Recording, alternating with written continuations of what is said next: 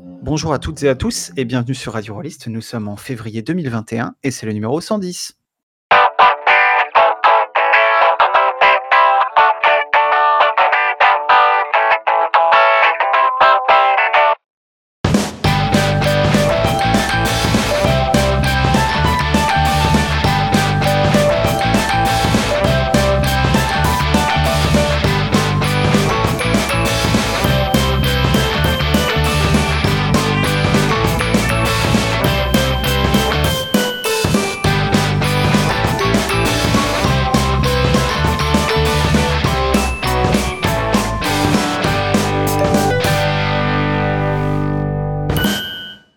Bonjour à toutes et à tous. Euh, et oui, vous ne rêvez pas, c'est bien moi, euh, comme de retour au, micro. On m'a, tiré de, ma, de mon placard, on m'a, sorti de la montagne pour euh, cette émission que je vais co-animer en compagnie de Steve. Salut Steve. Salut Com. Et pour cette émission, en fait, on a choisi d'être deux parce que c'est presque un, double sujet, voire même peut-être un triple sujet que, dont on va parler euh, aujourd'hui. Euh, on va parler du jeu de rôle Sodalitas, euh, de ses origines, de pourquoi, comment, de son contexte éditorial. Bref, on va, on va parler de tout un tas de choses. Et pour ça, eh ben, on est évidemment en compagnie des deux auteurs responsables, on va dire, du jeu. tout d'abord, Yann Van Houten. Salut Yann. Euh, Yann qui a donc euh, écrit euh, Sodalitas et qui est aussi l'auteur, à quelques exceptions près, si je ne m'abuse, du texte des aventures en une page. Et on est également en compagnie de Nicolas Folio. Salut Nicolas. Salut. Nicolas qui a donc réalisé les maquettes, puisqu'il y en a plusieurs, de Sodalitas, des aventures en une page, entre autres. Mais alors ça fait qu'un seul sujet, puisque Sodalitas, c'est qu'un jeu. Mais oui, c'est vrai. On parlait de deux sujets, voire trois potentiels. Mais, mais tout à fait. Et tu vas voir que ce n'est pas de la publicité mensongère, puisque euh, nous avons d'une part Soleitas, d'autre part les aventures en une page. Déjà, ça fait deux. Euh, et en plus, euh, à l'origine du, projet, enfin disons que une des, une des origines de ce, de ce projet tentaculaire, c'est la question du, du, public, en fait, de, de ce jeu, de Soleitas. Et Yann, tu me corrigeras si je dis des bêtises, mais il me semble qu'à l'origine, il y a notamment cette volonté de faire du jeu de rôle dans un club, on va dire un club de jeunes joueurs. je ne sais pas si c'est un secret de dire que tu exerces au sein de l'éducation nationale.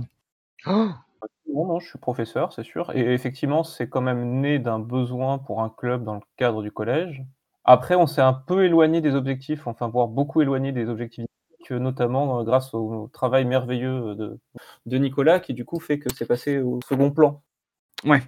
Il y a un côté, on fait des aventures euh, jolies parce que c'est cool, quoi, quand même, de faire un peu. Ouais, ce serait, ce serait dommage que, que les jeunes euh, qui en profitent, la confiture au cochon, tout ça. Moi, ça m'intéressait un petit peu de, de, commencer par là, en fait, de commencer par ses origines, aussi parce que bah, finalement, le, le, jeu de rôle, dans un, tel contexte au collège, au lycée. Moi, les auditeurs le, savent aussi, je crois que je suis prof au lycée et, donc j'ai également tenté, avec moins de succès que toi, l'expérience de, club de jeux de rôle au lycée. Et ça vient quand même avec tout un tas de, de spécificités et de contraintes différentes de ce qu'on peut entendre par club d'habitude. je ne sais pas pour vous, mais moi, quand on parle de club de jeux de rôle, j'ai cette image un petit peu vieillotte de, de type et de nana qui sont réunis comme ça dans l'arrière-salle d'un magasin de jeux de société, qui viennent tous les, mercredis, par exemple, après-midi, pour faire leur partie. Ce qui est moins le cas maintenant, mais qui existe encore, ne serait-ce qu'à Paris, j'ai quelques noms de boutiques en tête où ça se, où ça se fait. Là, c'est pas du tout le cas, parce que bah, déjà, il y a la question du public, c'est-à-dire que déjà, c'est un public de jeunes. collège, ça veut dire quoi? Tu les fais jouer dès la sixième? Ils ont quel âge tes joueurs? Pour des raisons historiques, moi j'ai, enfin historique, c'est un truc qui date quand même d'il y a, on en est la troisième année. J'ai commencé après avoir vu notamment les, les posts de Monsieur Alceste sur Twitter, qui m'a donné plein de bonnes idées et plein de bons contacts pour avoir des cadeaux d'éditeurs. Donc moi j'ai commencé, j'avais essentiellement des sixièmes, donc euh, j'ai commencé avec du 11-12 ans. Actuellement, euh, ils sont toujours là la plupart, ils en ont 13-14, euh, mais c'est le gros, ouais, le gros de mon public, moi ça va être de 11 à 14. D'accord. Après, le fait étant un peu plus grand, en fait, il y a un truc génial, c'est qu'on peut leur passer du matériel et ils se débrouillent. Ouais. Ouais, tout à fait. et moi, pour parler de ma propre expérience, donc au lycée, quand j'ai fait ça, j'avais des joueurs qui étaient, bah, c'était les trois niveaux, donc seconde, première, terminale. Donc en gros de de 15 à 18 ans, Ce qui ce qui change aussi des choses, non seulement en termes d'autonomie, mais en termes de de thématiques et de choses qu'on peut dire et qu'on peut qu'on peut pas dire, quoi. et ça, c'est peut-être d'ailleurs une première différence avec, le club de jeux de rôle classique. C'est-à-dire, avant de parler de l'accessibilité, voilà, tu disais le fait de leur passer des trucs qui se débrouillent eux-mêmes et cetera. il y a aussi sans doute, le fait que, ben, on peut pas jouer à n'importe quoi parce que on est même des profs et donc on a une responsabilité envers ces jeunes-là et même si on n'était pas des profs d'ailleurs, on est des gens, un peu intelligents et donc on fait attention à pas leur filer, n'importe quoi entre les pattes.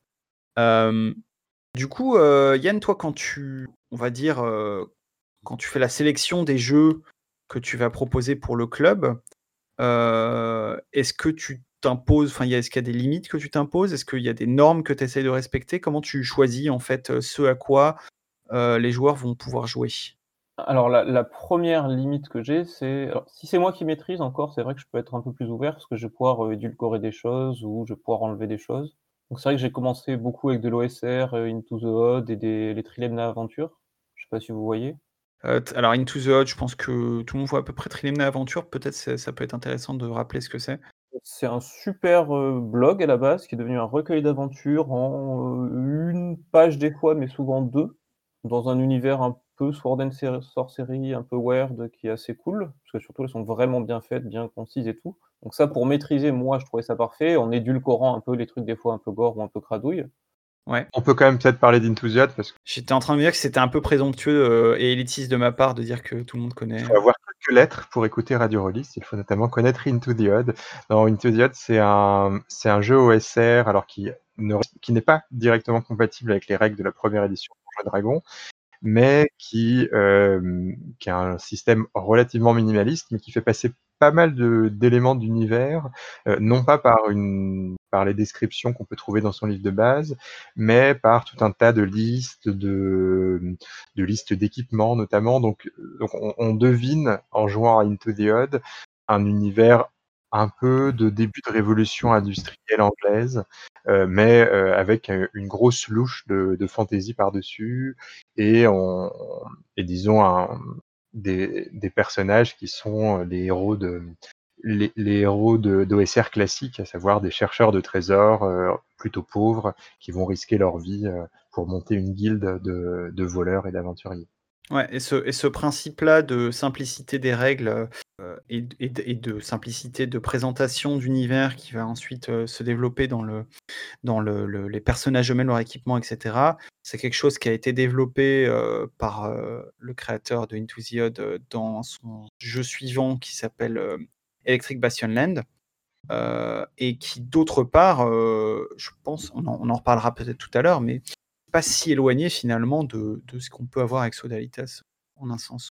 Donc en, gros, si je résume, Yann, euh, tu as, deux, as deux euh, tes, tes, deux critères principaux, ça va être simplicité des règles et euh, un ton euh, qui est abordable avec, avec des jeunes de cet âge-là qui t'a pas, pas censuré, mais disons faire quelques modifications opportunes.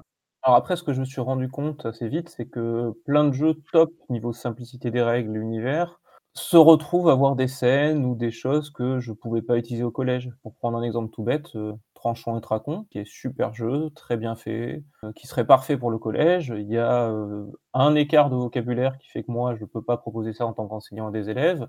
Et il y a en plus dans le scénario du livre une scène dans un bordel où là, vraiment, je peux pas proposer ça à des élèves. Surtout que ça aurait très bien marché dans une taverne. Hein. Il y avait aucune raison que ce soit un bordel.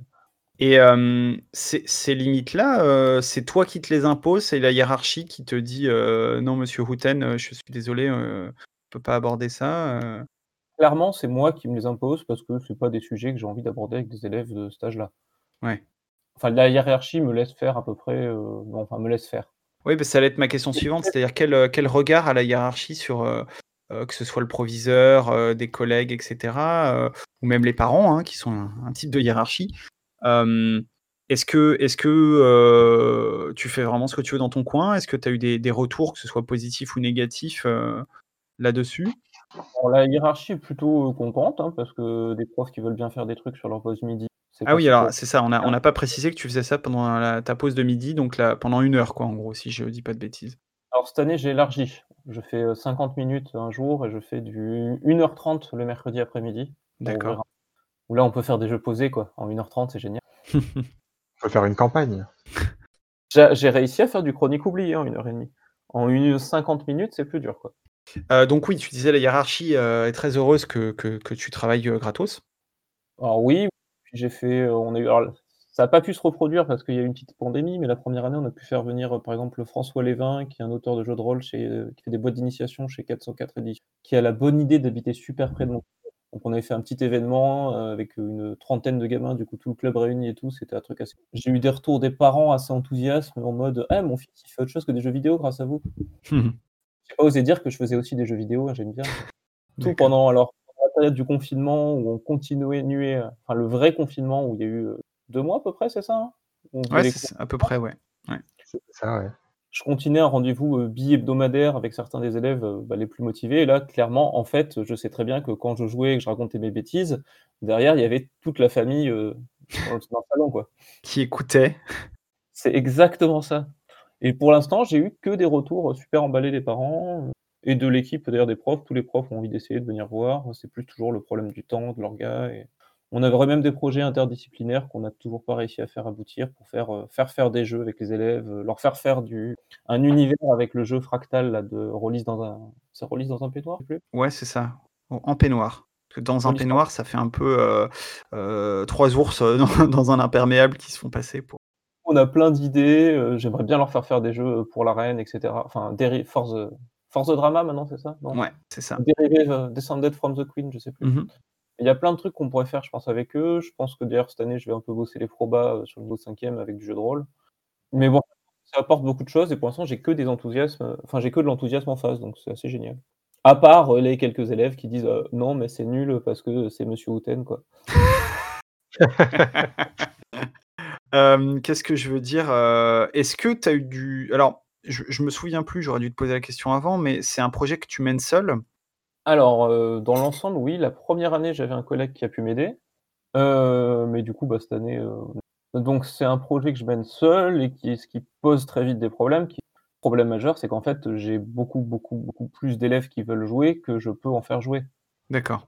Besoin d'avoir des MJ, j'ai besoin d'avoir des jeux sans MJ simples, j'ai besoin d'avoir des jeux, simples et il y en a pas tant que ça adaptés à des enfants aussi jeunes, en fait.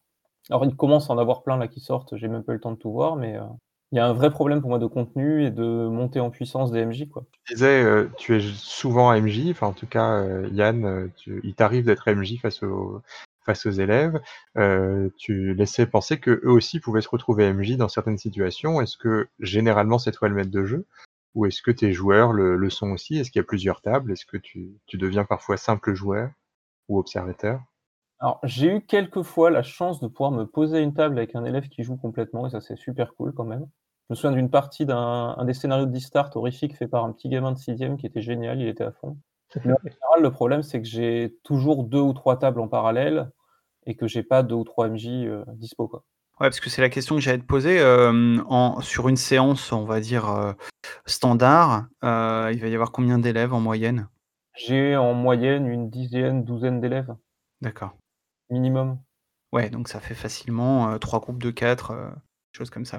Et c'est des élèves qui sont tous par ailleurs tes tes élèves en en cours? Ou est-ce que c'est des élèves que tu n'as pas forcément dans tes classes?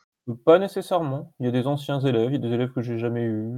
Après, c'est vrai qu'il se crée souvent une proximité avec ces élèves, qui fait que où je sais enfin bon, je savais quel élève je pouvais, heu, plus ou moins dire: «Tiens, viens tester le jeu de rôle, toi, je sais que ça va te plaire». Mmh. La gamine qui a son qui a le Hobbit posé sur son bureau, il y a pas mal de chances va venir au jeu de rôle, quoi. Ouais. J'ai une question, mais pas pour notre invité, comme pour pour toi, qu'on a que que j'ai fait revenir, c'est un peu un piège, tu vas me dire. Mmh mh. C'est tu me disais que ça avait été plus difficile que pour toi que pour Yann de de mettre en œuvre un un club de jeux de rôle, donc pas au collège, Ouais. mais au lycée. Et alors Ouais. c'est c'est quoi la situation moins idyllique, heu? Alors, heu, juste justement, la question, on va on va évidemment, pas pas dévoiler où on travaille avec, avec Yann respectivement parce que pas enfin, on on on pourrait peut-être, mais moi j'ai pas envie de le faire en tout cas. Mais moi, je travaille dans un, lycée de, Seine-Saint-Denis qui, est, cela dit, assez privilégié, on va dire, en termes de type d'élèves, du fait que c'est vraiment pas des élèves difficiles à gérer au niveau vraiment humain. c'est des élèves qui ont un petit niveau scolaire par ailleurs. mais je le mentionne parce que je me demandais si le profil des élèves n'avait pas une influence. je sais pas, Yann, si toi tu te sens de, parler un peu du profil de tes élèves ou si tu n'as pas du tout envie de le, ah mentionner. Alors c'est un peu caricatural, hein, mais clairement par défaut, surtout les premières années, moi j'ai récupéré. Alors je suis dans un collège où il y a vraiment une mixité sociale assez forte. Ouais. On a limite pas de classe moyenne, on a des gens de milieux très aisés et des gens de milieux très bah, très pauvre en fait. Hein, et donc avec des capitales culturelles extrêmement différents. Donc moi, tout mon problème sur le long terme, ça va être de réussir à attirer euh, pas que justement ceux qui auraient pu jouer au jeu de rôle à la maison en fait. Parce que pour l'instant, c'est le cas? C'est pas entièrement le cas, mais euh, c'est vrai que trois quarts des élèves, ben, alors déjà, c'est des filles, parce qu'elles sont beaucoup plus scolaires euh, sur les niveaux 6e, 5e, etc. Elles ont un niveau de lecture bien supérieur, elles sont bien plus branchées lecture de l'imaginaire. Et euh, mais d'un autre côté, je le regrette, enfin, je regrette un peu d'avoir ce public parce que je pense que c'est des gens qui auraient pu tout à fait découvrir le jeu de rôle par eux-mêmes et s'y mettre par eux-mêmes. Ouais. Je suis super content quand j'ai des, je vois des gamines qui progressent. Alors je dis des gamines parce que j'ai vraiment beaucoup plus de filles qui progressent vraiment à l'oral et en français notamment. Je me rends compte en partie grâce à ça en fait. Quand on voit des élèves qui commencent à mener des parties alors que ben il y a un an, début de sixième, elles parlaient à peine français, c'est super cool. Quoi. Ah ouais, c'est génial. Bon, mais ça reste des exceptions. D'accord. C'est pas, la majorité. Il faut reconnaître que mes premières, mes premières et mes premiers MJ, c'était plutôt des, élèves, des, enfin, des enfants d'éditeurs, des enfants acteurs, ce genre de choses, qui effectivement ont des certaines facilités pour euh, ben, vouloir filer une boîte d'initiation et c'est parti en fait. Hein. Ouais. Je te, Voir, euh, ils reviennent de vacances avec. Euh, ça, ça c'était génial. J'en ai un qui est revenu de vacances avec un, un cahier complet où il avait écrit tout un scénario Enfin, il avait même pas écrit un scénario, il avait fait ça vraiment bien, il avait fait ça, enfin, fait ça bien, il avait fait ça comme j'aime. Il avait décrit tout un univers, des lieux, quoi, pas, pas d'une histoire d'un début à la fin. Hmm. Il avait tout un tas de lieux, il avait mis des jeux dedans qui étaient en fait étaient des maths. Hein. Il avait fait des trucs un peu à la Sky Game où il fallait résoudre des trucs et tout, c'était extraordinaire ce qu'il avait fait. Et en exclu, on révèle que c'est le prochain euh, l'auteur de la prochaine aventure en une page de, de Sodalitas. Non, je, je, posais la question pas du tout pour, euh, pour échapper euh, moi-même à la réponse, mais parce que euh, clairement, moi, mon, alors mon public est différent de, de deux sortes. déjà, effectivement, on va dire dans les catégories sociales, je pense, moi, c'est moins mix, mixte. C'est moins mixte, mais c'est aussi que, enfin, quand je dis moins mixte, j'ai évidemment autant de, de filles que de garçons, mais c'est plutôt effectivement généralement des, familles pas, pas, très aisées, on va dire, avec toute la rigueur que ça implique au niveau, au, niveau statistique. je n'ai jamais fait d'enquête, donc je ne saurais pas dire, mais on n'a pas, on a vraiment, disons que les élèves aisés sont très très très en, très grande minorité. ça, c'est la première chose. D'autre part, donc ça, ça veut dire qu'effectivement, moi, j'ai affaire à des, à des élèves qui, à la base, ne connaissent pas trop les littératures de l'imaginaire ou ça les intéresse pas trop. Euh, j'en avais quelques-uns dans le club et clairement, euh, les élèves qui étaient les plus intéressés, c'était des, des, élèves qui connaissaient un peu le Hobbit ou machin. J'en ai eu un où en fait c'était le, le, grand frère euh, qui avait joué au jeu de rôle ou non, qui jouait au, si je me souviens bien, aux figurines Warhammer. Donc lui, il connaissait un petit peu par exemple. Mais ça reste vraiment un, un exemple minoritaire. Les autres connaissaient pas vraiment. Euh, et moi, tu vois, par exemple, je les ai accrochés plus avec euh, l'univers des super-héros parce que bah, c'est quand même la mode en ce moment. Euh, et ça, c'est un truc auquel ces jeunes-là, ils connaissent, ils peuvent, s'identifier et ils ont envie de, jouer un super-héros. ça, c'est la première chose. La deuxième difficulté à laquelle je me suis frotté, qui est beaucoup plus importante, parce qu'au final, même des, des, jeunes qui connaissent pas trop ces univers-là, tu peux réussir à les accrocher. le gros souci, c'est qu'au lycée, les emplois du temps sont très lourds. Euh, de plus en plus lourd au fur et à mesure des années.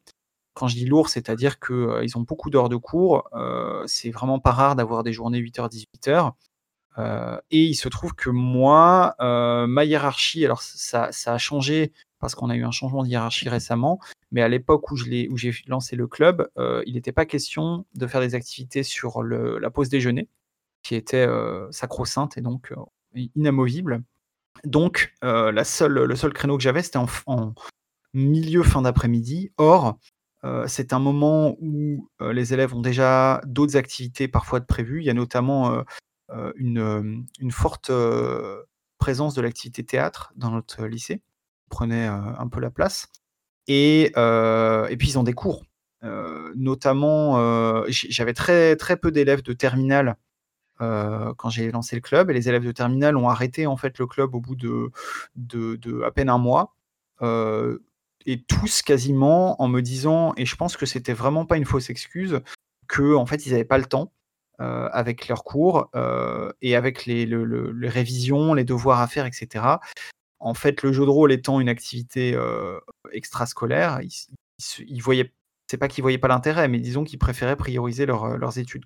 Et ça, c'est vraiment quelque chose que j'ai beaucoup retrouvé et à mon avis, qui a même, qui à mon avis, si je, si je relançais le club aujourd'hui, ce serait encore plus accentué.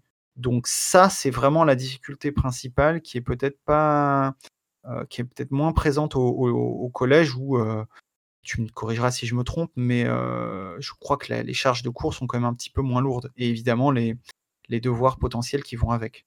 Alors je pense que de toute façon la réforme récente fait qu'effectivement les emplois du temps du collège du lycée pardon, sont assez hallucinants et effectivement moi au collège c'est un peu plus simple parce qu'en fait on a un public, captif et ça arrange, la vie scolaire et qu'on ait des choses le midi en fait. nous c'est des c'est des bébés, hein, faut les surveiller en permanence. Donc si on s'il y en a, même si c'est 12-15 maximum dans une salle avec un prof pendant un moment, ça soulage en fait, c'est très bien. Ouais. Après, pour revenir sur le comment les accrocher, moi, je pense que ma grosse erreur cette année, ça n'a pas été enfin, j'y avais pensé, hein, mais je l'ai fait trop tard. Il fallait que je fasse un affichage approprié, c'est de taper dans le manga, en fait. Ouais. Surtout, bah, là, j'ai utilisé Sodalitas au collège qui parle autour d'une histoire de guilde et je me rends compte qu'en fait, via les mangas, ils ont une guilde, ils savent très bien ce que c'est, des guildes concurrentes, ils savent très bien ce que c'est. Partir à l'aventure en tant que pote, pour, sauver bidule ou machin, ils ont les codes. Aller dans un donjon, ramasser du stuff, ils ont les codes. En fait, ils ont énormément des codes via d'autres, euh, sans connaître la littérature de l'imaginaire, quoi. Ouais. Il y a un succès de certains mangas que c'est quoi les noms là? Black Cover ou Fairy Tail, des trucs vraiment pas terribles, hein, faut être honnête, j'ai essayé. Mais qui passent en mode fan avec des guildes, avec des elfes, avec des machins et qui permettent de les raccrocher sans problème, en fait. Mais il faut faire une campagne d'affichage orientée là-dessus, en fait, ce que j'avais pas pensé à faire en début d'année. Puis, si on fait de la sociologie un peu de comptoir, mais à gros traits, euh, ce que tu nous dis là, c'est que euh, ce qui est associé à des, disons, à des enfants de CSP+, euh, donc des, enfants de, familles favorisées, c'est pas tant spécifiquement le fait de s'intéresser à la culture de l'imaginaire au sens large, mais c'est de s'intéresser à la culture de l'imaginaire de, ses parents, quoi. Finalement, aujourd'hui, ce, ce que nous on a comme référence, euh, c'est des, des œuvres déjà anciennes, c'est Le Seigneur des Anneaux, c'est Donjons et Dragons. Donc aujourd'hui, ce n'est plus la porte d'entrée euh, mainstream et, et, majoritaire dans le dans l'imaginaire. On serait plus sur les mangas, sur les Marvel, euh, sur sur en fait d'autres supports qu'on connaît sans doute beaucoup moins bien que que les élèves, mais qui sont qui sont beaucoup plus qui sont beaucoup plus, j'allais dire fréquentés, en tout cas lus et, et regardés par par vos élèves. Ouais, je pense qu'il y a un et puis il y a un vrai trou dans la raquette pour moi, c'est, il y a peu de jeux de rôle pour faire du manga adapté à des jeunes, en fait. Alors qu'en fait alors ça nécessite un un système adapté, je sais pas, mais qui reprennent les codes facilement et ben j'en vois pas tant que ça, quoi. Il y a des trucs un peu de gros nerds, enfin pour les vieux, quoi. Mais pour du pour du 12-13 ans, alors qu'il y a un public, hein et ils seraient à fond. Parce que moi, toutes les joueuses que j'ai récupérées via des références directes à des médias, c'était par exemple toute une bande de copines qui sont venues parce que ah ouais, on veut faire du jeu de rôle, on a vu Stranger Things. Ouais. Et ça, c'est du CP+. Ouais, moi clairement, mes, mes élèves, euh, j'étais, je, pour le coup, je le sais parce que j'ai testé un petit peu euh, Stranger Things. voient à peu près ce que c'est, mais vraiment vite fait, quoi, et ça les intéresse pas beaucoup.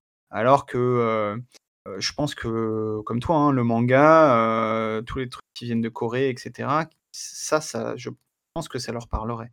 Donc, s'il y a des éditeurs qui nous écoutent, voilà, vous savez quel est votre prochain cœur de cible.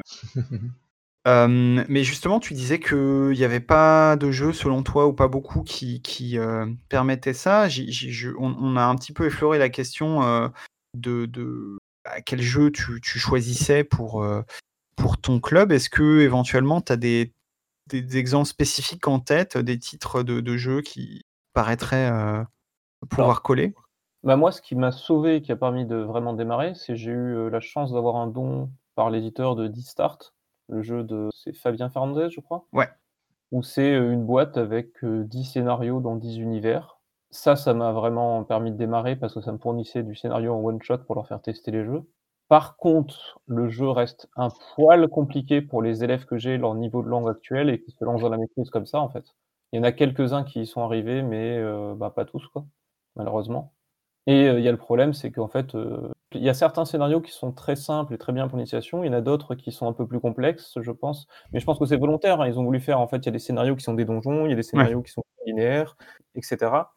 Mais du coup, il y a des petits changements de règles à chaque scénario, il y a 4 pages à lire à chaque scénario et régulièrement le le ou la MJ qui s'était désigné pour faire la partie d'après, elle arrivait en disant: «Bah, j'ai pas compris» ou «Bah, heu, 4 pages, ouais, mais on a eu un devoir d'anglais, je l'ai pas lu». Donc moi, ça m'a dépanné en tant que MJ pour avoir du matos. Après, ce qui m'a dépanné, mais alors énormément pour, heu, avoir une table indépendante en fait, que j'ai pas à m'occuper, c'est, heu, bah, heu, Château Aventure, hein, qui est pas un vrai jeu de rôle, mais qui a des points communs quand même, hein. Château Et Aventure, tu peux rappeler très rapidement ce que c'est quoi le pitch de ce jeu? Château Aventure, c'est plus ou moins un un point and click en jeu de société. C'est-à-dire, c'est qu'il y a un joueur qui sert plus ou moins de maître du jeu, qui joue l'ordinateur et après, c'est comme si tous les joueurs se passaient la souris et disaient, ben, heu et rentraient une commande, quoi. Heu, moi, je ramasse la rose, heu, moi, je sors de la cabane, il faut réussir à s'organiser un petit peu pour, parce qu'en fait, on fait passer la souris de manière mécanique à chaque fois, enfin la souris virtuelle ou, métaphorique, je sais pas. Donc ça, ça m'a quand même beaucoup, enfin ça m'arrange et ça m'arrange toujours, hein, parce qu'en fait, il y a des scénarios plus ou moins complexes qu'ils pouvaient pas maîtriser au début, et c'est un vrai, c'est un vrai outil pour avoir, moi, une table tourne avec, heu, 4-5 élèves tout seuls dans un coin qui peuvent jouer. Il y a celui-là il y a un autre jeu de chez Fleurus qui s'appelle, heu, Soirée détective non, Soirée jeu de rôle pour mini détective ou quelque chose comme ça, où c'est un espèce d'hybride entre du jeu de rôle et du loup-garou. Alors là encore, il y a un petit problème de fluidité de lecture qui fait que ça marche pas chez tous les élèves, mais chez les élèves qui ont la la lecture facile, c'est assez, heu, formidable en fait. Il y a une enquête, il y a pas de MJ.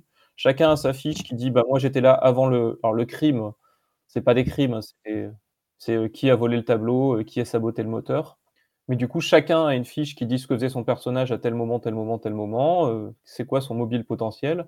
Puis il y en a un qui a une feuille avec marqué: «Bah, toi, tu es coupable» et du coup, si toi tu as cette feuille-là, il faut pas que tu lises exactement ce qui est marqué dessus, il faut que tu inventes. D'accord. Et ça, c'est aussi un jeu qui en fait, c'est c'est des jeux qui me dépannent parce qu'il y a pas de MJ, et alors là, du coup, on a enfin reçu notre Pour la reine qui est aussi, Mmh.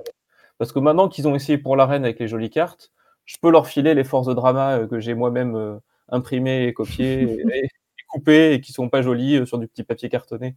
Mais une fois qu'ils y ont goûté avec les jolies images, c'est bon. Et là, ils sont aussi autonomes, ça va être pas mal ça. Sur les plus grands niveaux, enfin sur des 4e, 3e qui sont, plus à l'aise en lecture, heu, Black Book nous avait envoyé, une boîte de d'initiation de Chroniques oubliées qui nous a aussi beaucoup dépanné. Et j'ai, heu, un jeu, heu, que j'aime beaucoup, je trouve et qui marche très bien avec les élèves, c'est Psyrun. Ouais. Parce qu'en fait, le rôle enfin, il y a un MJ, mais le il y a un énorme partage de la narration.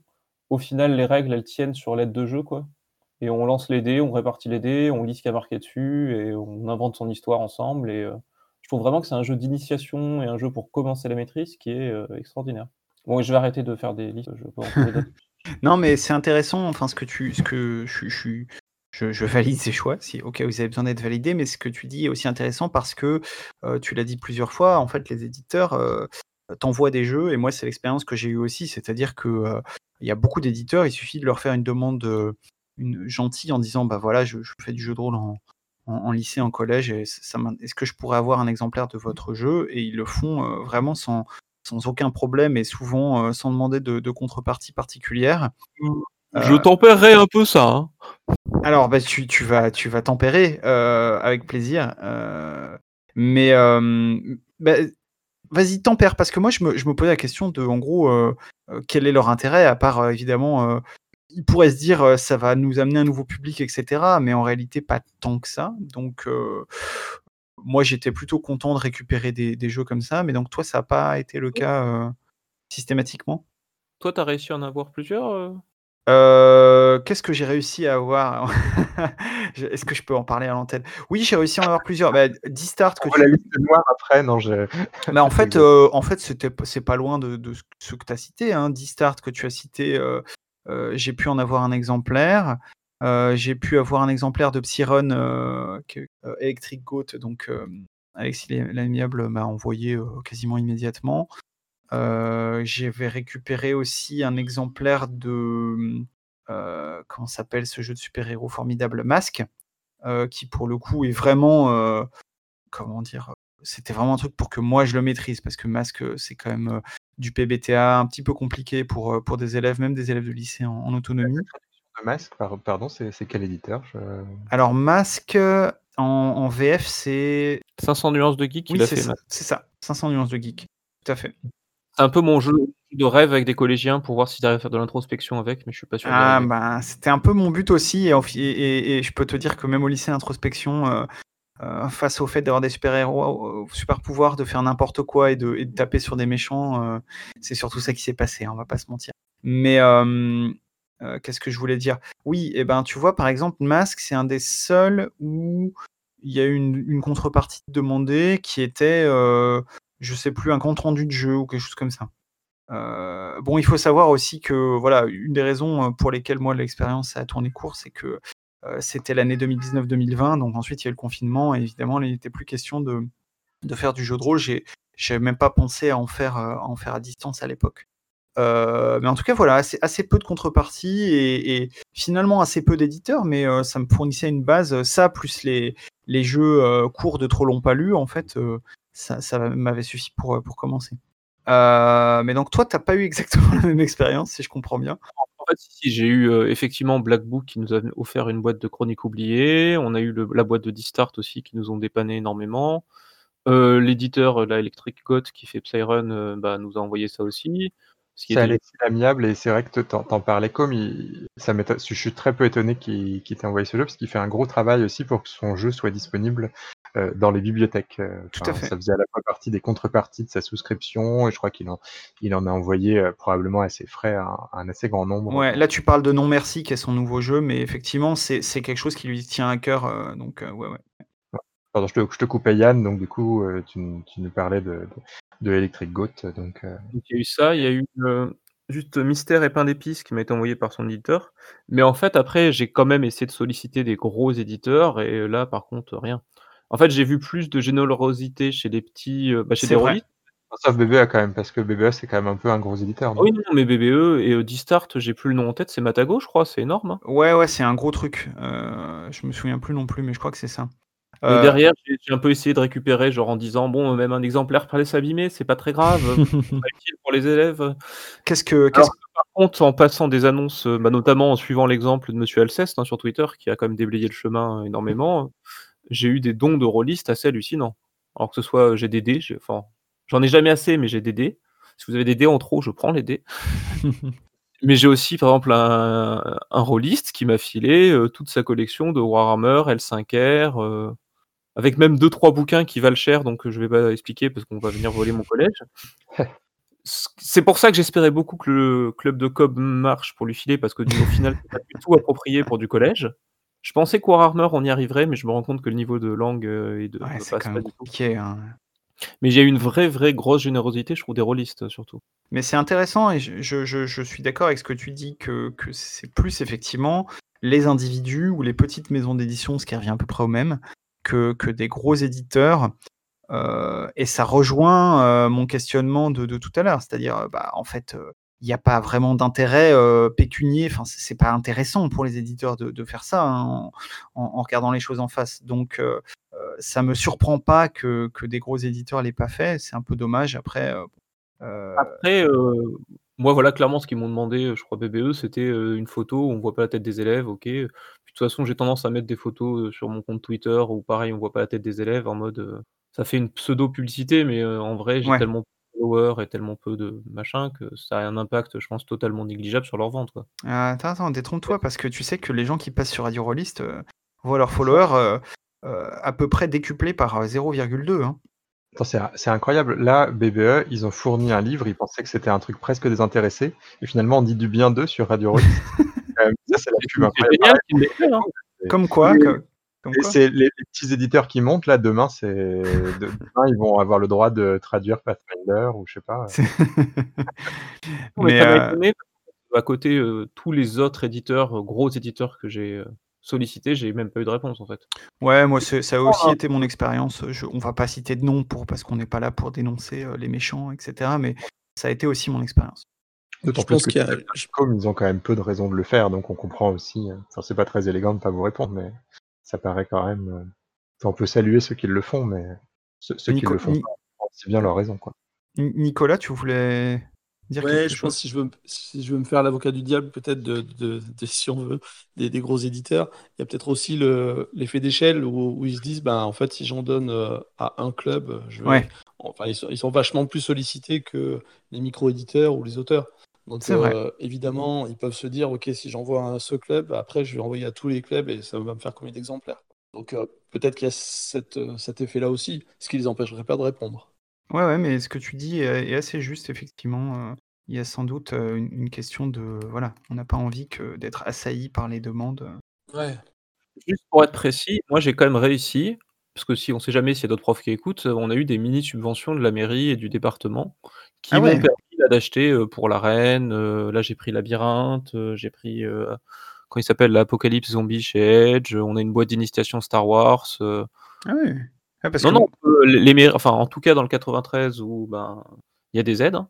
Mmh.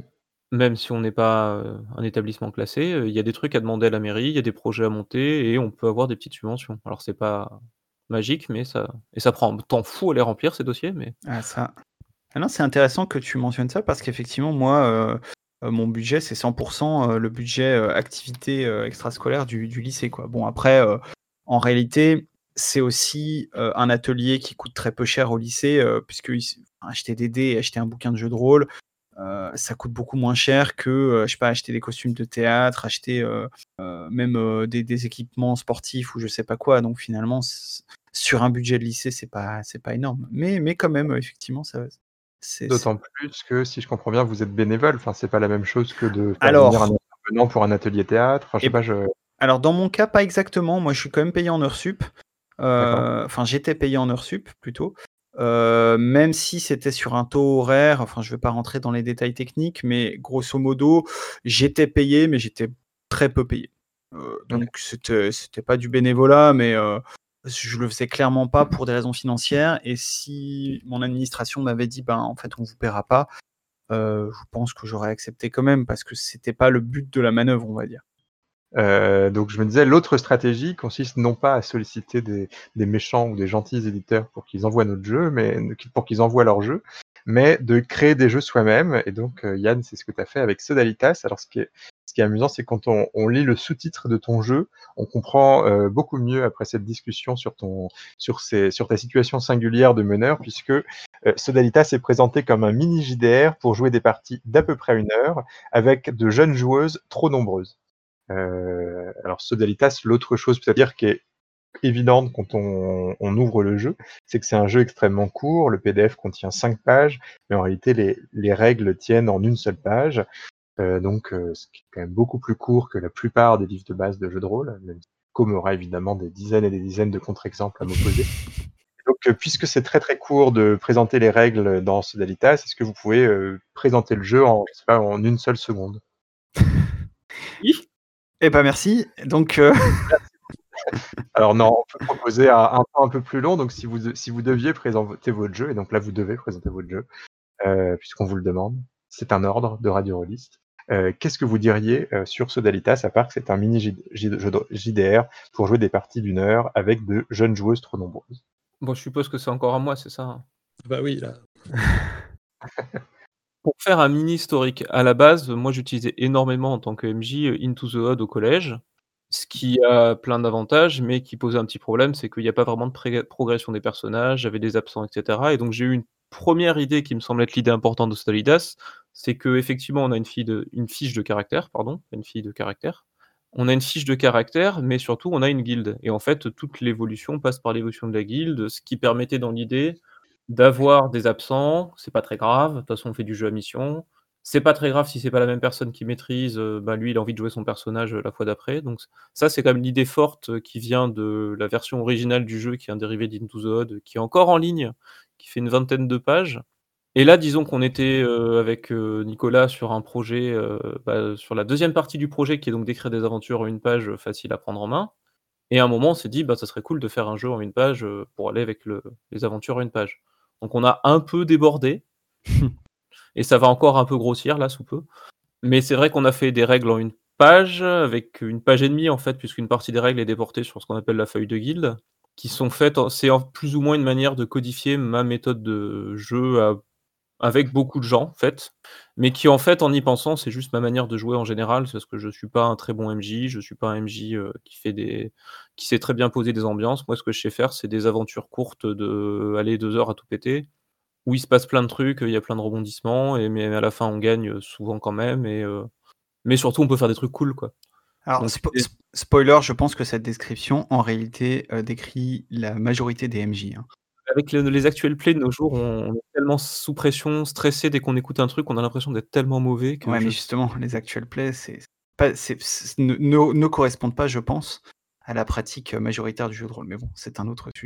Euh, tu dis pardon, euh, tu pourras continuer l'historique après, mais juste parce qu'en fait, tu dis, euh, avec Nicolas ceci, avec Nicolas cela. En fait, à quel moment, Nicolas, toi, tu es venu, alors, j'allais dire te greffer au projet, mais en fait, je ne sais pas si c'était une greffe. Est-ce que est-ce que c'est toi qui es venu voir Yann pour un pour un projet? On a on a un petit peu évoqué, il y a donc, Les Aventures en une page et Sodalitas, qui sont deux versants à la base d'une même pièce, mais plus vraiment maintenant.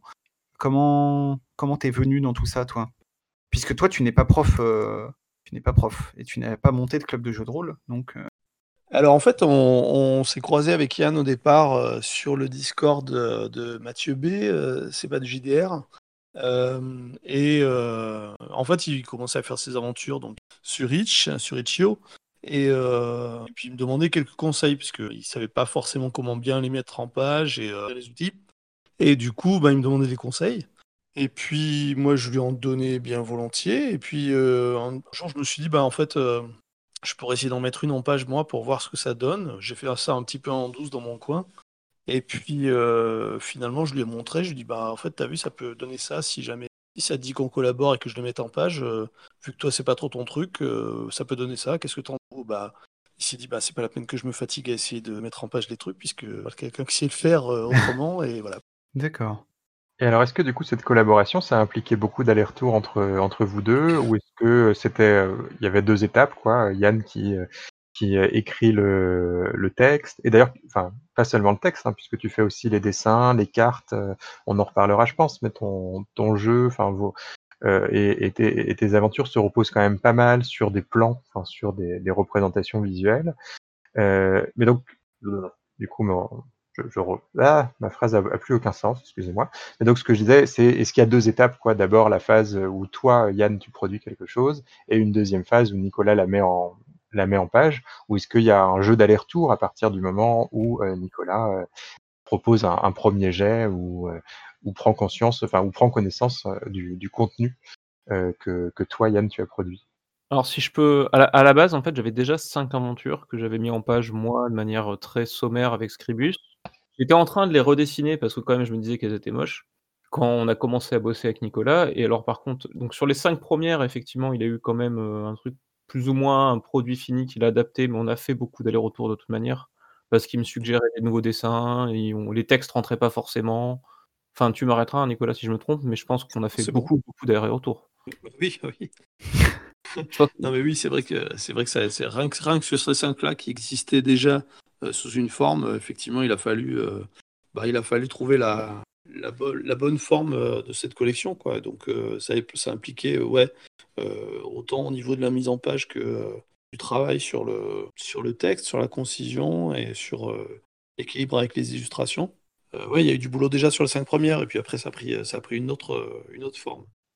en fait, il a vraiment fait un travail qui est pour moi plus un travail d'éditeur, au fond, qu'un travail que de graphiste. Puisqu'il y a, y, a eu plein de suggestions bêtes, euh, unifier la palette de couleurs, euh, enrichir les couleurs, reprendre les textes pour plus de clarté, relire, euh, parce que moi, l'orthographe, c'est compliqué, et la grammaire, n'en parlons pas des fois. Il, a fait vraiment un travail énorme, et du coup, il y avait vraiment un gros, gros ping-pong, ce qui peut poser problème, parce que moi, je ne sais pas finir un projet. Et je suis au truc jusqu'aux dernières secondes de temps que... Et même des fois après que ce soit publié, en fait. Hein. Ouais, mais en fait, euh, moi, c'est un peu pareil, hein, mais, euh, mais la, la différence, c'est que euh, toi, tu vois pas forcément les trucs, les trucs que moi je peaufine et que- sur lesquels je chipote. Ça, tu le vois pas. Mais c'est voilà, je, je, je reste, je reste discret là-dessus pour essayer de qu'on arrive à, à sortir les trucs quoi. Et, pour me forcer, de toute façon, voilà, je, faut se forcer à un moment donné à ce que ça sorte quoi. Mais et puis tu te rends compte après des erreurs et du coup, l'avantage de publier quelque chose en PDF, c'est qu'on peut les corriger plus tard, et sans même en parler. Oui, parce que j'allais dire, ça veut dire quoi, euh, corriger après la sortie? Est-ce que Yann, en fait, euh, chez toi, tu as des exemplaires uniques de tes jeux où où il y a des trucs qui sont modifiés, mais qui sont pas dans la version publique? Euh, ouais, je pense, hein. Non, j'ai fait du nettoyage, donc oui, non. Je peux faire un avant-après, parce que c'était rigolo, je l'avais fait une fois entre ma première version sous Scribus en noir et blanc et la der et la première aventure mise en page, heu Ah oui, tu avais posté ça sur, heu, sur Twitter, il me semble, ouais. On voit la la valeur apportée par, heu, Nicolas, c'est assez impressionnant. Mais après en général, ouais, il y a plein de trucs qui changent, puis à chaque playtest, en fait, moi j'ai envie de tout modifier, quoi. Parce qu'on se rend compte que, ah mais genre 2 lignes là, 2 petits mots là qui suggèrent qu'il Ouais. se passe quelque chose en plus, ça change tout, en fait, dans un scénar, qui a pas beaucoup de mots. Tu parles de playtest, est-ce que ça veut dire que tes tes élèves, heu, du club sont tes tes 1ers playtesteurs ou heu? Premières aventures, en fait, heu, bah, ouais, plus ou moins. Un peu moins après où parce qu'en fait, je me suis rendu compte que moi, c'est juste ma manière de jouer en général. Je joue pareil quand je suis avec des amis qu'avec, les joueurs au final. D'accord. J'ai pas la capacité de concentration de faire une partie de 6 heures, heu, je peux pas faire. Surtout là, les rares fois où on joue en virtuel, Ouais. moi je fais 2 heures et puis on fait des tours de table de toute manière que les gens aient 12 ans ou, heu, 45 à table, c'est pas possible. Mais du coup, alors en fait, moi ce qui m'intéresse vraiment, j'avoue au niveau playtest, c'est surtout le bah, quand vous arrivez à leur confier une aventure et voir ce qu'ils en font. Parce que là, il y a un espèce de plaisir, c'est assez génial, mais c'est plus vraiment du playtest, c'est, heu Ah bah si. Tu veux dire tu veux dire, heu, filer une aventure à des enfin filer Sodalitas, dans les mains de collégiens, par exemple, et les laisser se démerder avec? Pour moi, c'est du playtest dans le sens où, heu, c'est même c'est même le vrai playtest. C'est-à-dire voir comment un jeu qui est fait pour être commercialisé, heu heu, est jouable et et par d'autres et donc transmissible. Alors ouais, mais ça je l'ai surtout fait une fois que c'était fini le projet, on va dire. Ah d'accord. C'est là où j'ai des surprises, moi ce que j'avais conçu comme une scène d'action, dans un ascenseur contre un ver géant, en fait, parce qu'elle a une interprétation, la MJ, très, je vais pas dire basique, elle a une interprétation très simple des règles de jeu jeu de rôle. On lance les dés, si les dés ils disent que c'est oui mais, ben c'est oui mais, donc heu, bah, ils sont en train d'avoir un dialogue avec le ver géant. Plus du tout une scène d'action, il y a pas de raison, c'est oui mais, OK, bah, il vous parle, d'accord. J'essaie de parler au ver, ça fait oui mais, bah, le ver parle. Mais par contre, mais il est pas content parce qu'en fait, heu, vous avez mangé des de des asticots écrasés qui étaient mis dans les glaces par les kobolds. Vous sentez un peu ses enfants, il est pas content. Et du coup, là, tu vois ça et tu vois ce que tu as écrit, mais c'est totalement génial, quoi, ça a aucun rapport. Ouais, alors tu dis que tout le monde fait ça. Alors je trouve ça je trouve ça intéressant parce que j'ai un peu un contre-exemple sur un sur un jeu qui pourrait, heu, au moins superficiellement, heu, sembler, heu, suivre des objectifs diffé enfin, un peu identiques à ceux de Sodalitas. C'est, heu, Sombre, enfin plus précisément Sombre Zéro, heu, pour ces scénarios qui ont des formats extrêmement courts. Et alors donc on pour prendre un exemple de scénario très court, il y a le fameux, heu, Deep Space Gore, heu, publié dans le 3e numéro de Sombre, qui est un scénario qui se joue alors même pas besoin de de 50 minutes, heu, de pause repas puisqu'il se joue en 15 minutes. Mais par contre, c'est un scénario qui a été écrit avec une volonté, d'exhaustivité et une volonté finalement de, de guider, pas à pas et de façon extrêmement, rigide, le meneur de jeu, pour ce scénario. Heu, donc heu donc je je sais pas d'ailleurs si, Sombre qui est probablement un des jeux enfin qui est un jeu qui est très fréquemment, proposé à des publics assez similaires au tien, par, par son auteur, hem, Johan Scipion.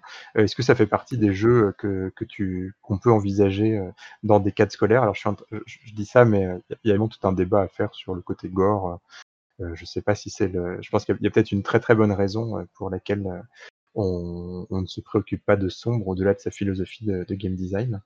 Alors, moi j'aime bien Sombre en tant que joueur, je l'ai je les enfin je les ai, non je les ai pas, il y en a trop. Mais j'en ai un certain nombre. Effectivement, j'avais pensé les utiliser, heu, au collège. Je sais plus si j'ai pas fait jouer du Sombre Zéro, effectivement, c'est possible. Par contre, là encore, on passe au problème du pas tant du gore parce qu'en fait, heu, les élèves, moi je fais le scénario le plus innocent au monde, heu, s'ils ont envie de mettre du gore, hein. Mmh. En général, ils mettront le gore sur tout ce qui est humanoïde d'ailleurs, c'est drôle et heu, ils adopteront tout ce qui est monstrueux. Mais euh, bon, bref, ça c'est un autre sujet. Mais euh, par exemple, sombre, moi le problème, c'est que bah, dans l'écriture et de Johan et dans, dans certains exemples qu'il donne, je peux pas mettre ça en collège. Je me souviens d'un truc, euh, des trucs bêtes, hein, mais à un moment, dans un exemple de Sombre Zéro, il explique que les joueurs ont décidé de violer euh, Galabriel. Non, euh, pas Galabriel, la femme du roi Arthur. Guenièvre. Guenièvre. Bah, le simple fait qu'il y ait cette phrase-là, moi, par contre, je vais pas me permettre de mettre ce bouquin-là dans la bibliothèque du collège. Quoi. C'est c'est intéressant cette préoccupation sur les hum, sur, des, des tout petits détails qu'on n'a pas du tout. Enfin, moi, tu, nous parlais tout à l'heure de Tranchon et Tracon en faisant une remarque que j'ai déjà lue euh, sur un forum rôliste, euh, à savoir il y a un souci parce qu'il y a une scène euh, décrite en probablement trois lignes dans un scénario qui se passe dans un bordel et j'ai déjà vu un quelqu'un, enfin un rôliste faire cette remarque et je crois que c'était un père de famille qui se disait je peux pas donner ça à mes enfants et euh, je m'étais dit en tant que joueur qui n'a jamais utilisé ce jeu euh, avec des enfants euh, que c'était à la fois tout à fait logique et que c'est un- une chose que j'avais pas du tout en tête au moment de la lecture donc euh, Ouais, je, nuancerai un peu ton propos. Tu parles de, petits détails. Euh, moi, je suis pas vraiment d'accord. Je trouve qu'au contraire, ça en dit très long sur euh, des choses euh, qu'on considère comme banales dans un jeu de rôle, euh, alors qu'elles devraient pas l'être. Ouais Mais euh, bon, c'est un, autre- c'est un, c'est un autre débat, mais disons que ça, ça révèle ça finalement. euh. oui, ça en dit Et- beaucoup sur nos pratiques majoritaires et Ouais, c'est ça. oui, ça, ça en révèle plus sur nous euh, que sur que sur le public particulier et singulier mais en même temps tout à fait légitime à jouer au jeu de rôle qui, qui, qui- qui serait le vôtre en club c'est vrai. Et, et, et d'ailleurs, du coup, ça, ça permet peut-être d'enchaîner sur, euh, sur les, les aventures en une page qu'on tease depuis tout à l'heure. Euh, parce que euh, finalement, je ne sais pas si, vous serez d'accord avec moi, Nicolas et Yann, mais je dirais quand même que dans Sodalitas, euh, en, en- comment dire, en général et dans les aventures en une page en particulier, il y a un ton euh, à la fois léger, mais aussi un petit peu absurde.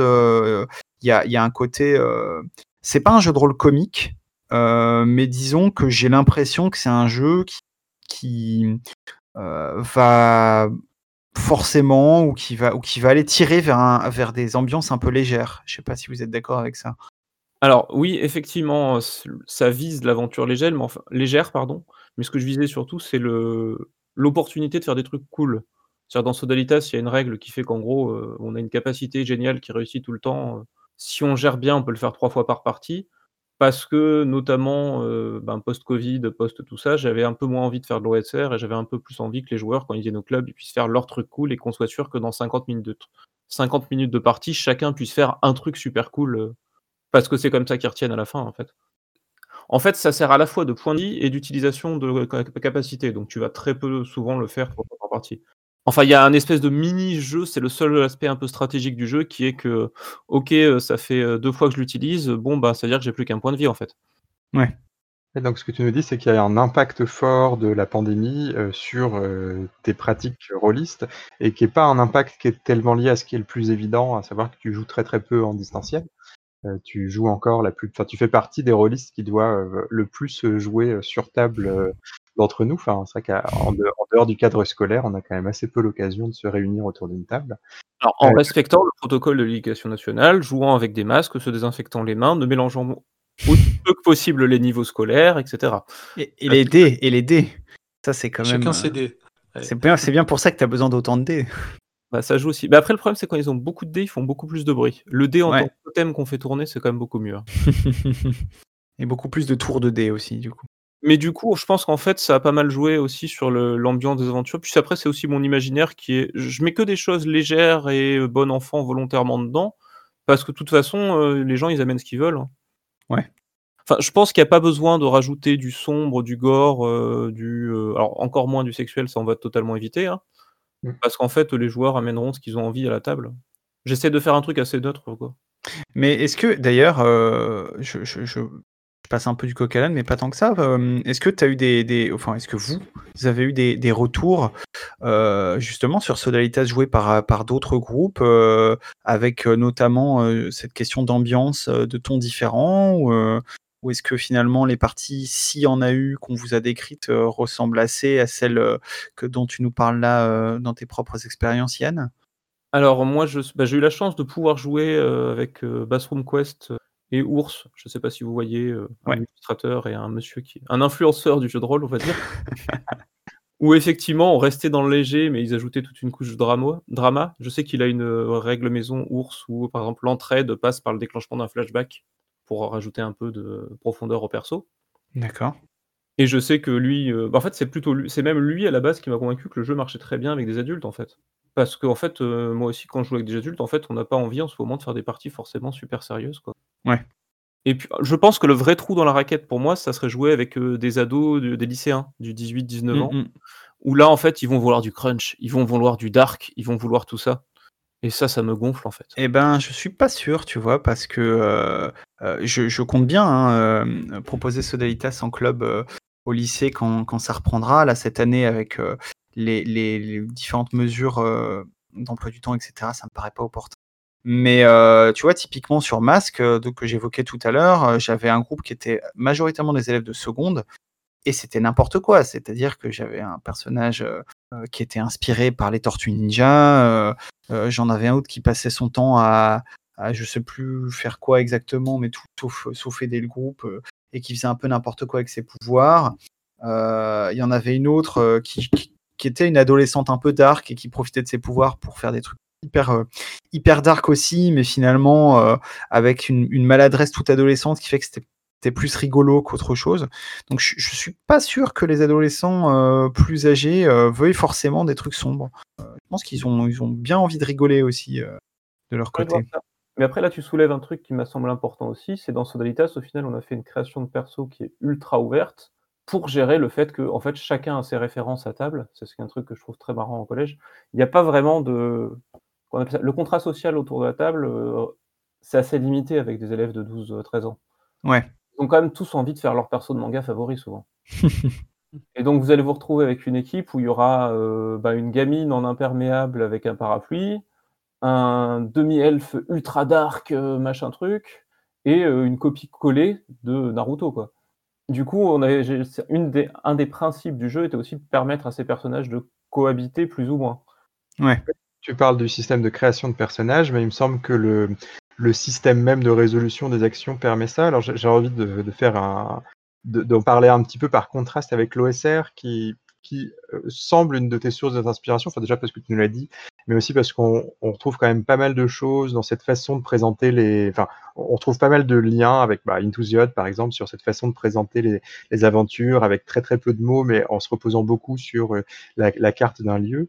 Et il y a une grosse différence, il me semble, entre Sodalitas et l'OSR, c'est que dans l'OSR, on se préoccupe énormément de faire varier la difficulté entre diverses actions, de savoir exactement quelle est ta probabilité de réussir si tu attaques euh, tel lézard en faisant euh, telle action. euh, Est-ce que Naruto sera plus fort que les Tortues Ninja euh, Bref.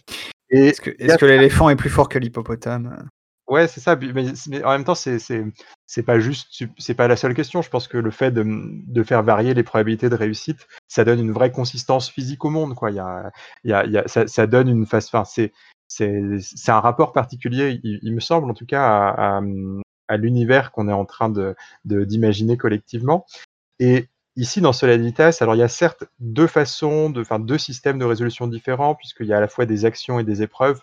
On peut en un sens faire varier la difficulté, mais il me semble que cette préoccupation de savoir qu'est-ce qui sera le plus difficile, euh, euh, elle n'est pas vraiment là dans ton système, puisque si je, t'entends bien, ta préoccupation, euh, c'est de se dire, c'est comment est-ce que je pourrais accepter les trucs les plus cool que me présenteront mes joueurs.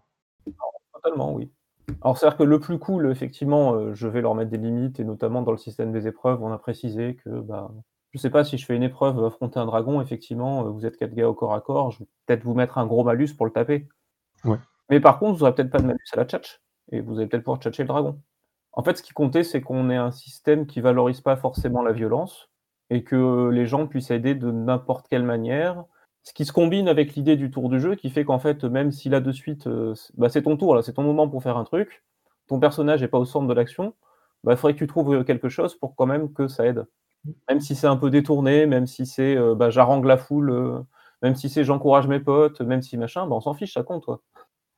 C'est c'est marrant d'ailleurs, tu parlais de Château Aventure tout à l'heure, et donc on voit un peu, donc, ce, dont tu parles hein, ici, c'est le fait que, en fait, le premier paragraphe de règle, c'est le sens de jeu, enfin, c'est le fait que bah, les, les joueurs parlent de façon séquentielle, enfin, il y, a- un tour de jeu et un tour de parole qui qui se fait. Et, et ça, ça fait aussi beaucoup, ça fait pas mal penser à Château Aventure. Et donc, tu es allé chercher des, inspirations dans des choses que. Dans, Château Aventure, c'est un jeu que beaucoup de rôlistes présenteraient comme un jeu de société. En même temps que toi, tu utilises comme un jeu de rôle dans ton, dans ton club et qui est une des sources d'inspiration. Enfin, en tout cas, on voit directement des, la façon d'organiser la parole et puis la façon aussi de présenter, ces, de présenter les scénarios. On, on fait un parallèle fort. Enfin, c'est, je, je, je monologue mais c'est assez marrant quoi, de voir cette, de retrouver cette source d'inspiration. Pour moi, ça se retrouvait surtout en fait dans Index Carte RPG par exemple, qui marche en tour de jeu aussi.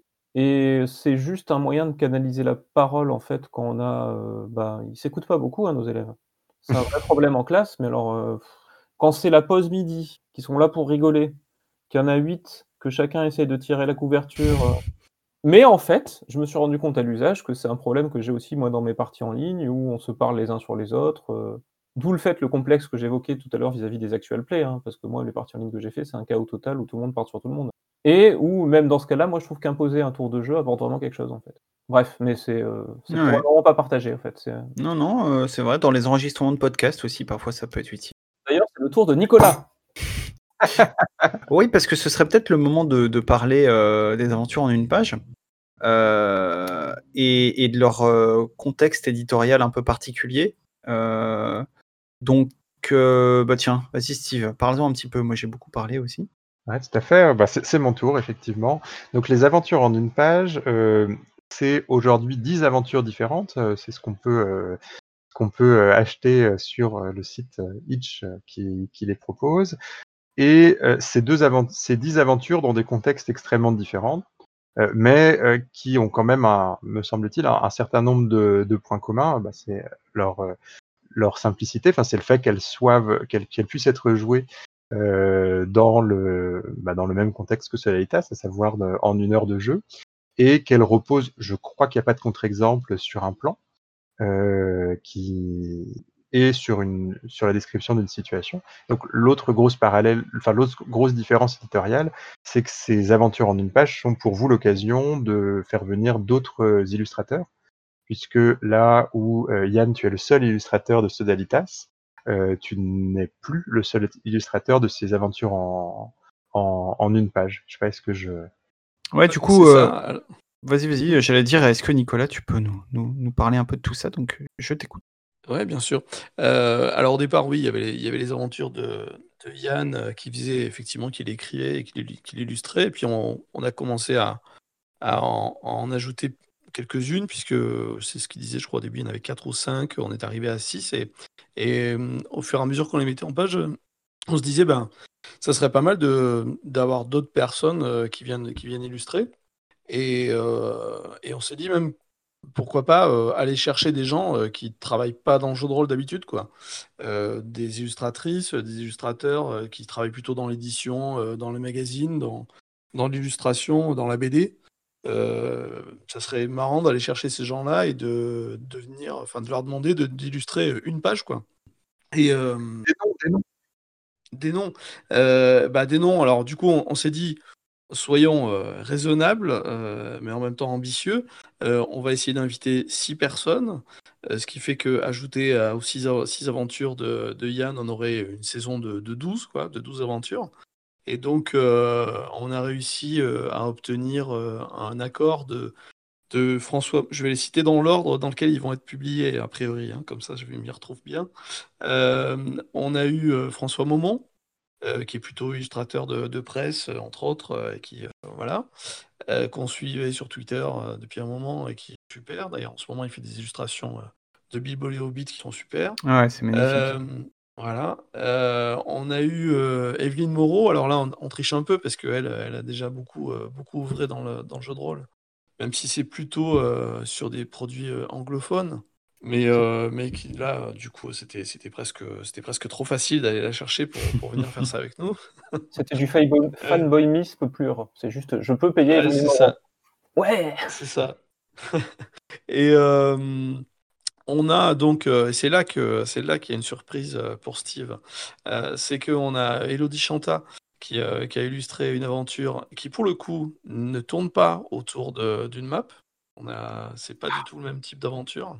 Là, pour le coup, Yann est allé chercher un, un format complètement différent. toujours en une page, mais autre chose.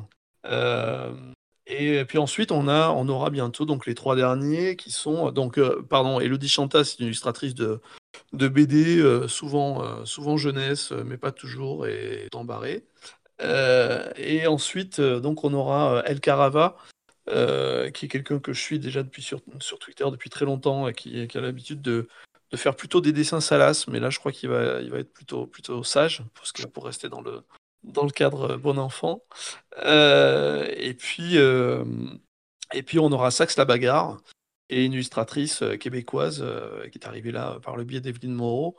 et, et puis, pardon, le dernier, évidemment, c'est Guy Pradel, qui fait des trucs super aussi, beaucoup d'illustrations, qui a fait lui-même déjà un petit peu des aventures de son côté. Il a fait un livre dont vous êtes le héros, des choses comme ça, qui publie sur son propre compte. Et donc ça, c'est les, six invités qu'on a réussi à, convaincre de nous suivre. Tout en se disant qu'il fallait bien qu'on arrive à, payer ces gens-là, évidemment. Parce qu'il n'était pas question d'avoir des illustratrices, des illustrateurs gratuits. Et donc c'est là qu'on a monté l'idée de, lancer ça en même temps que Sodalitas, avec un financement progressif et pas un Kickstarter, qui nous permet d'avoir, de pouvoir avancer dans, la publication des choses sans trop de pression, puisqu'on ne commande une nouvelle aventure et des nouvelles illustrations que quand on a le budget pour le faire. Ça veut dire quoi un financement progressif? Alors ce financement progressif, c'est euh, l'idée, c'est que euh, on, vend euh, Aventure en une page d'un côté, on vend les versions en anglais de notre côté, puisqu'on traduit tout en anglais aussi, pour un public plus large et puis sans complexe, parce que il y a de quoi, il y a de quoi. Enfin, on est, on est tous en train de lire des, des tout le temps, et je pense qu'on ne doit pas avoir honte de traduire nos propres jeux en, anglais pour toucher un autre public et prouver que voilà, le jeu de rôle français, ça peut être cool aussi. Euh, et, vendre ce Dalitas euh, en parallèle aussi. Et en fait, tout ce qui est encaissé euh, sur, sur la vente de ces jeux-là est mis de côté. Et dès qu'on a, dès qu'on atteint un palier qui correspond au financement des illustrations, on commande l'aventure et c'est parti. Donc ouais, pour parler chiffres, euh, pour parler chiffres, euh, comme on fait depuis le début, euh, on est un peu transparent là-dessus, enfin on est complètement transparent là-dessus. Sodalitas, il est on le vend à 4 euros. et les aventures en une page, en fait, au départ, elles avaient un prix de base qui était 6 euros, ce qui faisait 1 euro par, aventure. Et, et le prix augmente à chaque fois qu'il y a une nouvelle aventure. Tout ce qui est encaissé sur ces aventures en une page, en français, en anglais, et sur Sodalitas et sur le bundle, puisqu'il y a un bundle qui offre un prix réduit sur l'ensemble. voilà, ma déballe commerciale. Euh, du coup, à chaque fois qu'on passe un, palier de 200 euros, qui correspond au tarif euh, qu'on sait, euh, qu'on a évalué avec les illustratrices, voir ce qui était correct, même si c'est pas suffisant par rapport à, à, ce que ça vaut, mais en tout cas, c'est le tarif qu'on a, qu'on a fixé. Dès qu'on passe un palier de 200 euros, hop, on commande des nouvelles illustrations à, une illustratrice. Euh, voilà, on les brief avec Yann sur l'aventure à venir, et puis euh, voilà. Et du coup, quand cette aventure-là sort, elle, est intégrée dans le pack, et on augmente le prix du pack euh, de 1 euro, ce qui fait que, évidemment, les gens qui ont acheté au tout début, les early adopters qui ont acheté à 6 euros, bah, ils auront au final au moins 12 aventures illustrées pour 6 euros. Je dis au moins parce que il y a les aventures illustrées par des invités, mais il y a aussi les aventures qui sont toujours illustrées par Yann. Et celles-ci n'augmentent pas le prix, mais elles augmentent. Euh, Donc là, on sera à 13, je pense, ou à 14 Non, 13 euh, On va être à 13, ouais, pour l'instant. Ouais, c'est ça. Puisque euh, on a, on a l'aventure 10 qui a été illustrée par Yann qui est sortie. L'aventure 11 qui, va être, qui est illustrée par, par Elodie Chanta, mais qui est en ce moment playtestée par, par Yann. Euh, pour, pour avoir des petites modifications, ça sera la 11. Et on a déjà, euh, on va avoir les trois autres, des trois autres illustratrices, illustrateurs. Mais du coup, alors peut-être j'ai mal compris, corrige-moi si je dis une bêtise, mais euh, dans ce que tu dis, ce que j'entends, c'est que, en gros, dès que vous avez assez de sous pour payer une nouvelle illustrateur ou illustratrice, vous le faites, mais quid de vos propres revenus? Est-ce une question qui fâche? Non, c'est pas une question qui fâche. Mais, enfin, non, ça va pas fâcher tout le monde. Euh, Yann a décidé dès le départ de, de ne rien toucher là-dessus. Voilà. Euh, donc, euh, moi, moi, ça me contrarie un peu, mais bon, voilà, il a décidé ça au départ.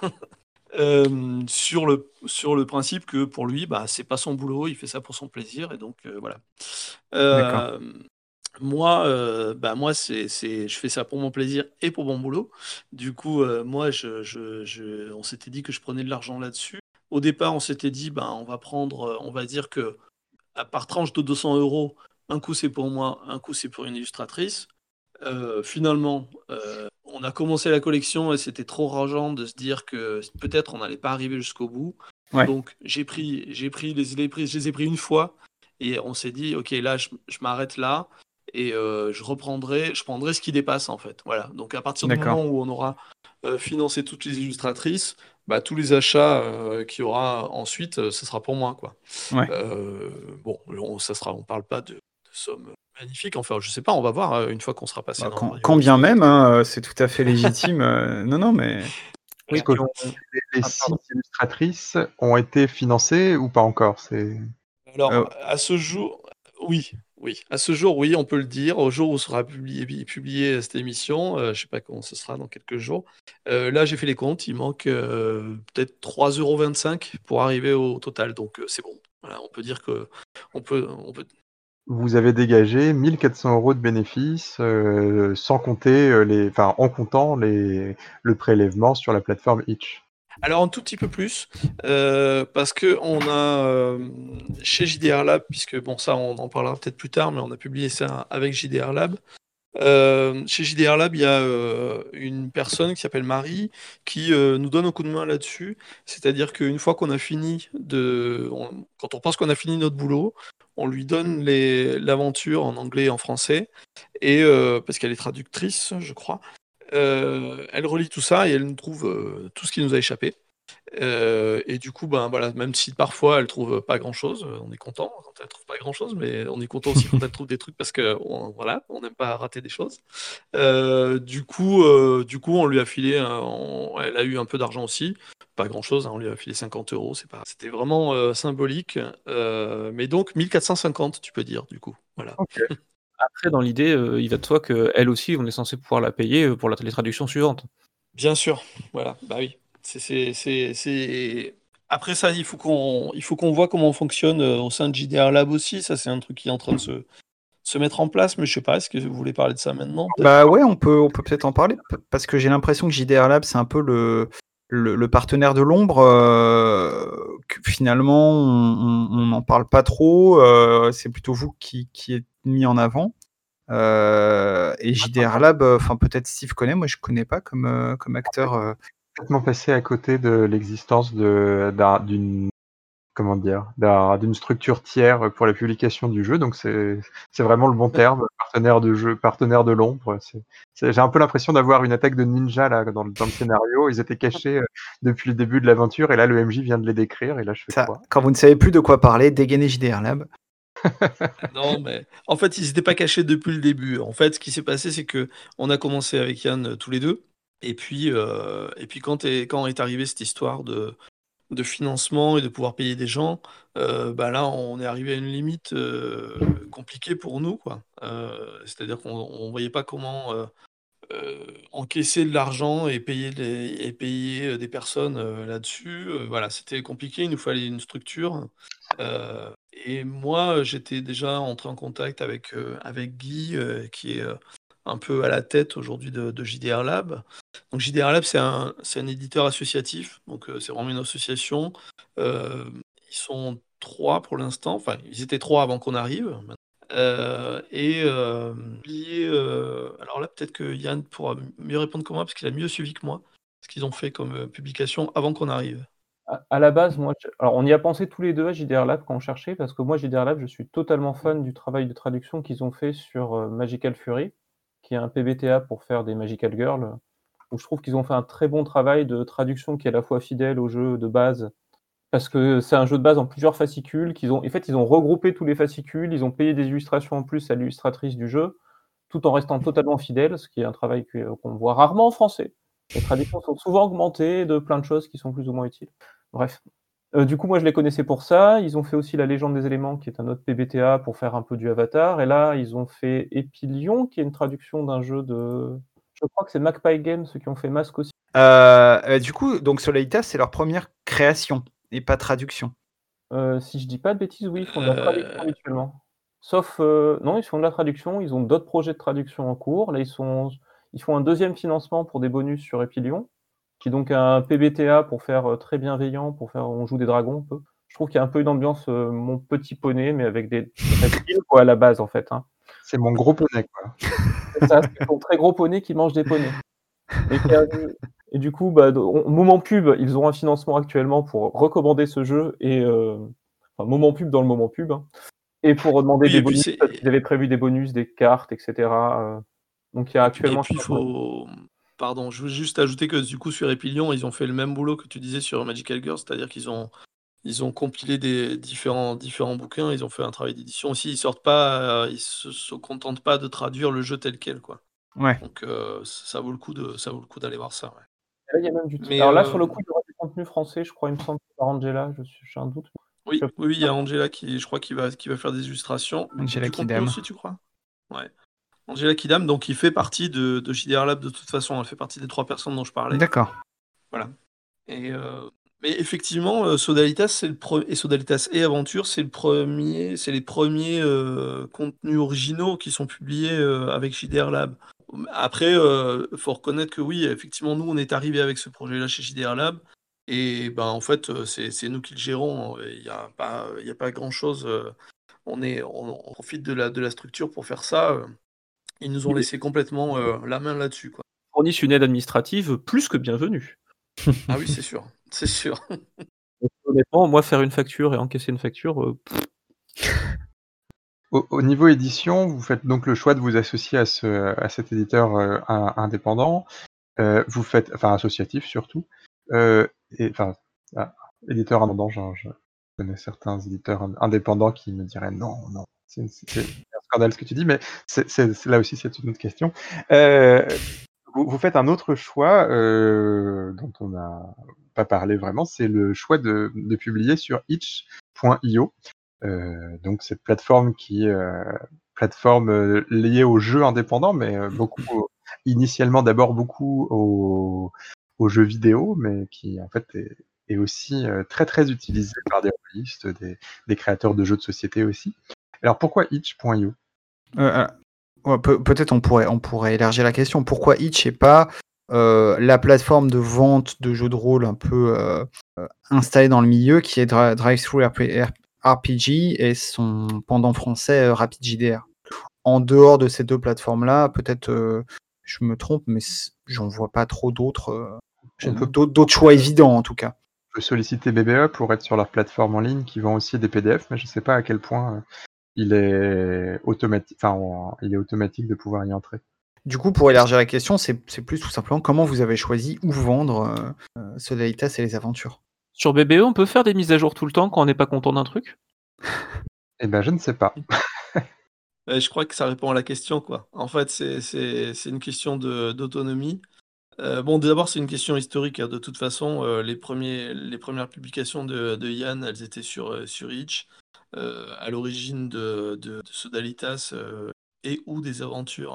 Euh, il y avait une jam qui, était, qui, qui s'était passée sur Itch, qui était Donjon pour débutants. Voilà. Qu'on a lancé ensemble, hein, pour, je, le, je, le, précise pour, pour pas qu'il y ait d'ambiguïté, sur justement cette question de proposer des aventures qui puissent être jouées indépendamment par des collégiens, des lycéens dans des, dans des clubs. C'était vraiment ça l'ambition ce qu'on appelle une jam, euh, c'est euh, il y a quelques années, on aurait parlé de concours de création de jeux, mais là, je pense que le bon terme est peut-être plus euh, événement de création de jeux.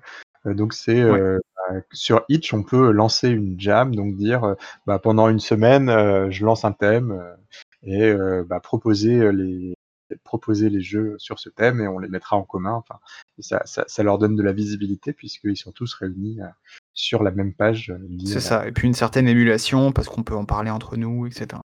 Donc en tout cas, ouais, surtout... le pardon, vas-y. Ouais, pardon. Oui, c'est vrai que la jam, c'est euh, un prétexte surtout à, à, créer des choses sur n'importe quel thème et à pouvoir Voilà, même si c'est des petits trucs, si on participe, si on participe à ça, bah, c'est comme une, la jam de musicien, quoi. C'est que tu arrives, l'important c'est d'être là avec ton instrument et de participer un peu, quoi. Voilà. Donc c'est pour ça qu'effectivement, on n'a pas du tout la notion de concours là-dessus, quoi. C'est pas, c'est pas du tout la, la question. Donc le choix de Hitch, c'était, principalement par rapport à, à ça? Au fait Euh, que de bah- pouvoir mettre à jour, je veux dire, pardon, pour, pour reprendre le propos Euh, initial. ben alors, je ne sais pas comment Yann euh, le, verrait- le voit lui, mais pour moi, c'est aussi euh, une question de, de- comment dire, euh, aujourd'hui, euh, en gros, moi, tous les, jeux de rôle euh, que je vois, que je vois sur Internet et qui m'intéressent, tous les sont publiés comme ça en, print and play, c'est ça, en fait, en Soldalitas et Aventure, en une page, c'est du print and play. Tout ce qui est publié de, cette façon-là, ouais, c'est plus sur euh, de par la souplesse de la plateforme. Alors que, effectivement, au départ, c'était juste une plateforme de jeu. Ça n'avait rien à voir avec ça. Mais, euh, voilà, il y, a une- il y a une liberté là-dessus. Il y a des gens qui ont créé des systèmes pour créer, pour euh, mettre à disposition des, copies gratuites. Il y a euh, vraiment un- un- une espèce de vivier créatif depuis un an et demi, deux ans sur Itch qui est. bah, qui est revigorant, quoi, et qui, qui a rien à voir avec ce qu'il y a sur, sur des TRPG. Voilà, moi, je ne vais pas beaucoup sur, euh, sur Black Book Edition, donc je pourrais pas savoir ce qui se passe là-bas, mais je ne pense, pas que je pense pas que ce soit comparable. Quoi. Dans Ah, les... Pardon, et, et j'ajoute en, en plus que comme en plus on était... Notre but aussi, c'était de sortir en anglais et de, Ouais. d'être perçu en anglais. Hein. C'était pas juste pour que ça existe et qu'on voulait vraiment que être perçu en anglais. Euh, ben, Itch, c'est la plateforme pour ça, quoi. Même si des TRPG, ça peut être des plus gros chiffres, des TRPG, c'est un supermarché. Donc, euh, en fait, euh, c'est ça la différence, c'est que soit tu vends ton disque chez un petit disquaire euh, et où tu sais qu'il y a des, des spécialistes qui vont venir et qui vont te repérer, soit tu mets ton disque dans un supermarché, ça se vendra peut-être plus, mais peut-être.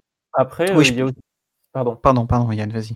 Il y a aussi des aspects euh, bestement euh, financiers, c'est que s'il me semble bien, parce qu'on avait, on a une page euh, drive-thru hein, Oui. qu'on déconseille aux gens d'utiliser, parce qu'en fait, pour euh, gagner autant, Ouais. le jeu est plus cher. Exact. Ouais. Ils prennent un plus gros pourcentage. Si je me trompe pas, mais euh, vu comme Nicolas râlait dessus, je crois que c'est beaucoup moins facile de faire une jolie page. Oui, Ah ouais, complètement. ouais. je, je confirme également. Et à mettre à jour, et même, et Ouais. même, mettre, même mettre à jour, c'est une torture, quoi. Donc, euh, En fait, euh, pour, pour euh, là, je j'enlève ma casquette de, de chroniqueur de Radio Rollist et vous ne le voyez pas euh, derrière vos, vos écrans euh, de téléphone, mais je, je- j'enfile ma casquette de créateur de jeu. Et euh, c'est vrai que mes jeux sont également sur les, sur les deux plateformes parce que malgré tout, bon bah, c'est- intéressant, ça reste intéressant de mettre son jeu sur euh, sur DriveThru RPG, notamment parce que moi, en faisant zéro pub, euh, je continue quand même de faire des ventes très très faibles, mais néanmoins euh, présentes, donc pas à négliger mais euh, DriveThru prend au minimum euh, 35% des, des revenus euh, par, par vente. Donc sur un, un jeu de, de- qui coûte 10 euros sur la plateforme, moi je vais en toucher, euh, enfin 10 dollars en l'occurrence, je vais en toucher 6,50 dollars.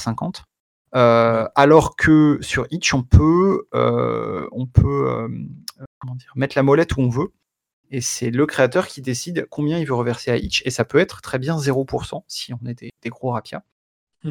Et, et Itch ne demandera absolument pas de compte dessus. Après, il y, a un- il y a un petit décompte qui est fait de, notamment quand il y a des, bah, le- le- par, par les systèmes de paiement en ligne, mais qui reste très très faible. Donc on peut potentiellement gagner beaucoup plus euh, euh, sur Itch. On peut aussi, euh, il me semble, euh, si on le souhaite, répartir les revenus entre les différents acteurs d'un jeu.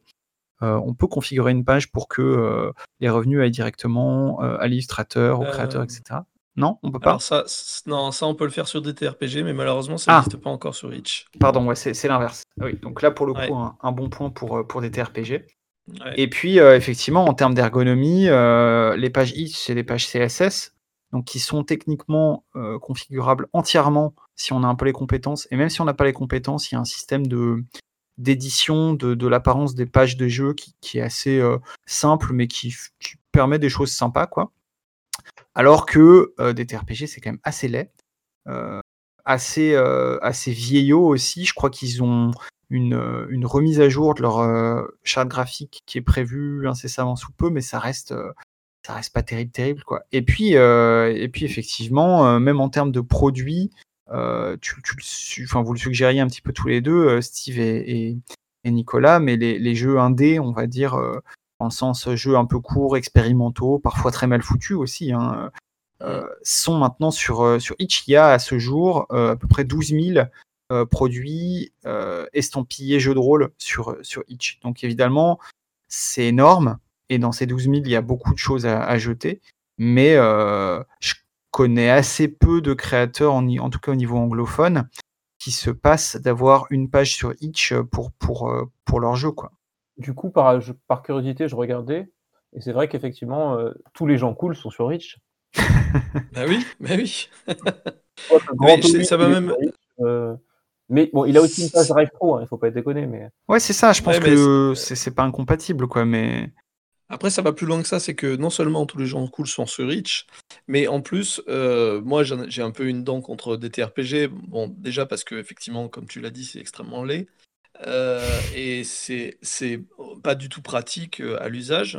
Et en plus, euh, enfin, il y a une ouverture d'esprit, je pense, qui n'est pas la même aussi sur Itch et, sur des TRPG. Et j'en veux pour preuve que on a un seul commentaire sur notre page des TRPG sur les aventures, qui est quelqu'un qui vient nous reprocher d'utiliser des termes inclusifs sur, sur le jeu.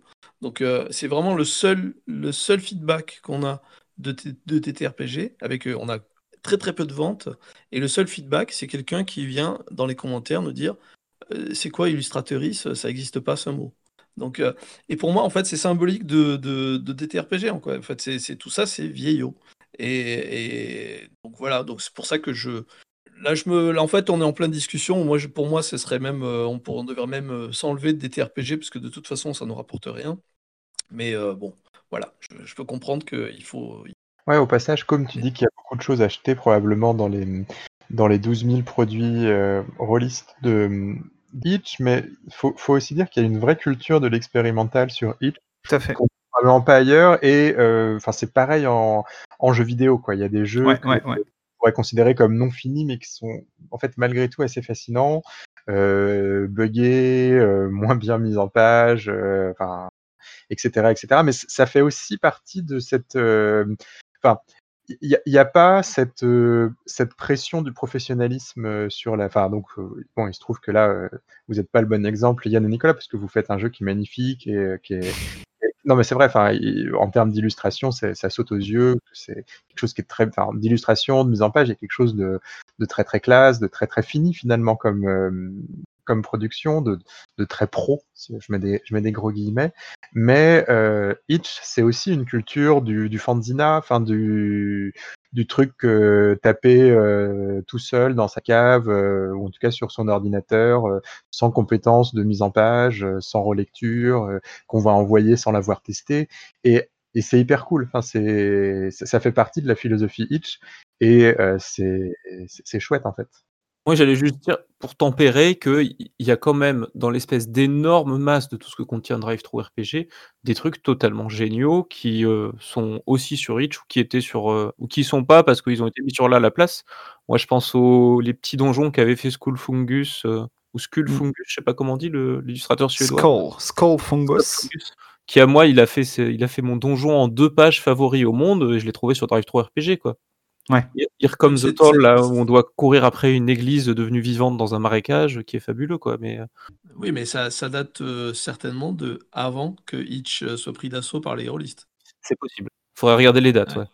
Non, mais je, forcément, enfin, il y a plein de gens euh, sur Itch qui, qui, postent aussi sur des TRPG, hein, mais bon, voilà, c'est juste qu'effectivement, il y a une différence de, d'état d'esprit. Moi, j'ai raté l'époque, euh, c'est l'époque où je me suis un peu écarté du jeu de rôle. J'ai complètement, je suis passé complètement à côté de l'époque euh, Google qui, qui avait l'air d'être euh, foisonnante, euh, notamment pour l'OSR.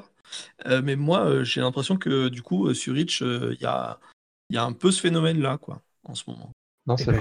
Avec en plus aussi une, une ouverture vers des pays qu'on voit pas. Enfin, c'est. Ouais on n'a pas juste le jeu de rôle anglo-saxon, américain et anglais. Euh, c'est assez fou en fait de découvrir Itch. Moi, honnêtement, j'ai fait qu'en effleurer la surface, mais on, sent bien qu'il y a une émulation aujourd'hui créative qui est, hyper plaisir à voir et qui est, assez stupéfiante.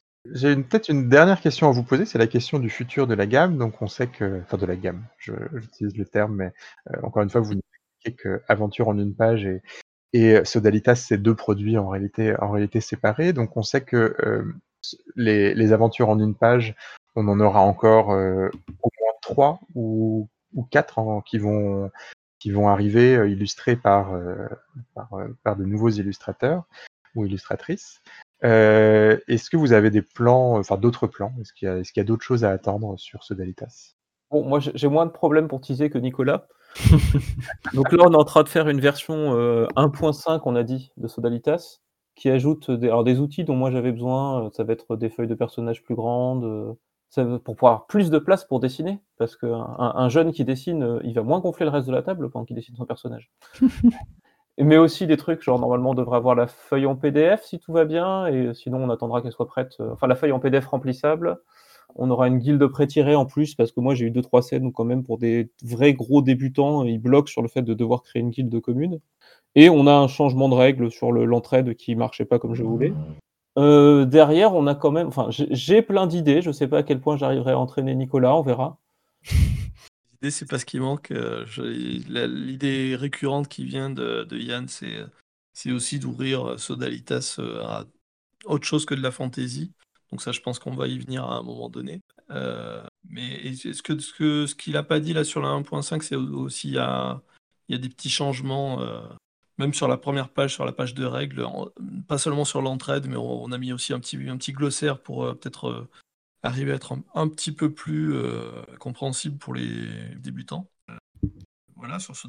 Après, effectivement, moi, mon, mon envie, et c'est un peu, il faut voir l'intérêt de la développer, c'est de puisque le jeu marche avec des règles, enfin une page de règles, à côté en gros une page de guilde qui donne du développement, et des prêts tirés qui sont plus ou moins liés actuellement fantasy, ça m'amuserait assez de faire euh, bah, une guilde ou une arche ou quelque chose euh, post-apo et des prêts tirés post-apo. Ça m'amuserait de faire la même chose pour du contemporain, etc.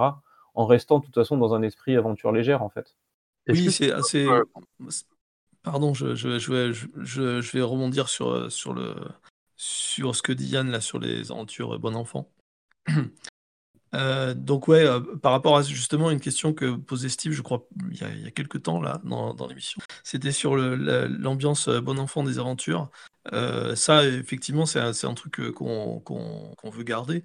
Et je dis ça parce que ce qui est marrant, c'est que cette semaine, justement, on a été contacté par un, un Brésilien qui nous disait que nos aventures, c'était super, notre mise en page et tout ça, et qui voulait se servir de modèle euh, de ça pour, pour faire ses propres aventures. Et il nous a envoyé un exemple. Et son exemple d'aventure, c'était une aventure avec euh, un truc avec un, un, sorcier euh, qui avait été castré par, une, par la déesse de, du, sexe. Et du coup, qui envoyait des, des, des, esprits sur tous les gens qui étaient en train de copuler. Enfin, un truc, c'est. J'ai lu ça, je dis, comment ça se fait, quoi? Comment, comment on peut. Donc, ça, je on lui a répondu gentiment en lui disant voyons les autres aventures pour voir parce que là on n'est pas sûr quoi voilà. C'est sûr que voilà on, on, on, joue avec l'idée de d'inviter d'autres auteurs à, à, à, venir euh, dans ce format. Mais clairement euh, on veut quand même garder euh, rester un peu dans, dans l'esprit d'origine quoi.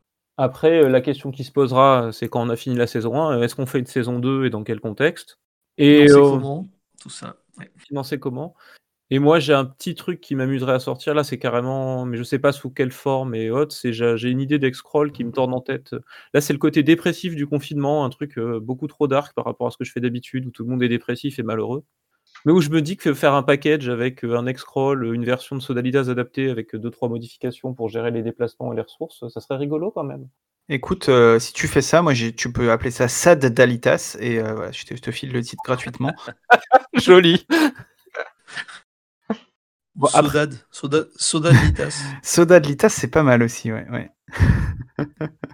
Après, dans l'idée, à chaque fois que je commence à faire un truc sérieux, ça part un peu en cacahuète là. Mais euh. pour, je fais une petite aventure pour Moss Ritter qui devait parler de solitude et de nécromancie, et c'est devenu une mission d'escorte d'une caricature d'Indiana Jones, quoi. Il y a un truc chez moi qui fait que ça marchera pas, je pense, le totalement sérieux. On est quand même curieux pour cette Dalitas. Euh, on a à peu près fait le tour, je crois. Qu'en penses-tu, euh, cher co-animateur? Bah, Il me semble. Est-ce que vous avez des choses à ajouter euh, sur votre jeu? Sur vos, vos jeux? Sur, les trois sujets que nous avons abordés aujourd'hui Ben, achetez-les vite parce que le prix augmente. Bah, le prix va plus augmenter puisque là, il n'y a plus rien de nouveau. euh, C'est c'est toi qui l'as dit. Ah, il va prendre 4 Il euros. va, il va plus augmenter euh, quand tu auras les, les quatre nouvelles. Mais sinon, Ah, mais certes, certes, tout à fait. eh oui. On peut faire du name dropping. On peut dire que notre jeu il est vachement bien parce que Granto 8 il l'a dit, euh, Nat Tremé il l'a dit aussi. Euh, Ça, ça T'as- compte un peu quand même. Ouais, t'en- t'entends, Steve. En gros, il- notre approbation ne suffit pas. hein, euh, clairement, ils ont besoin de, de plus. On a dit aussi de- d'Antoine Bozac, on a dit du bien.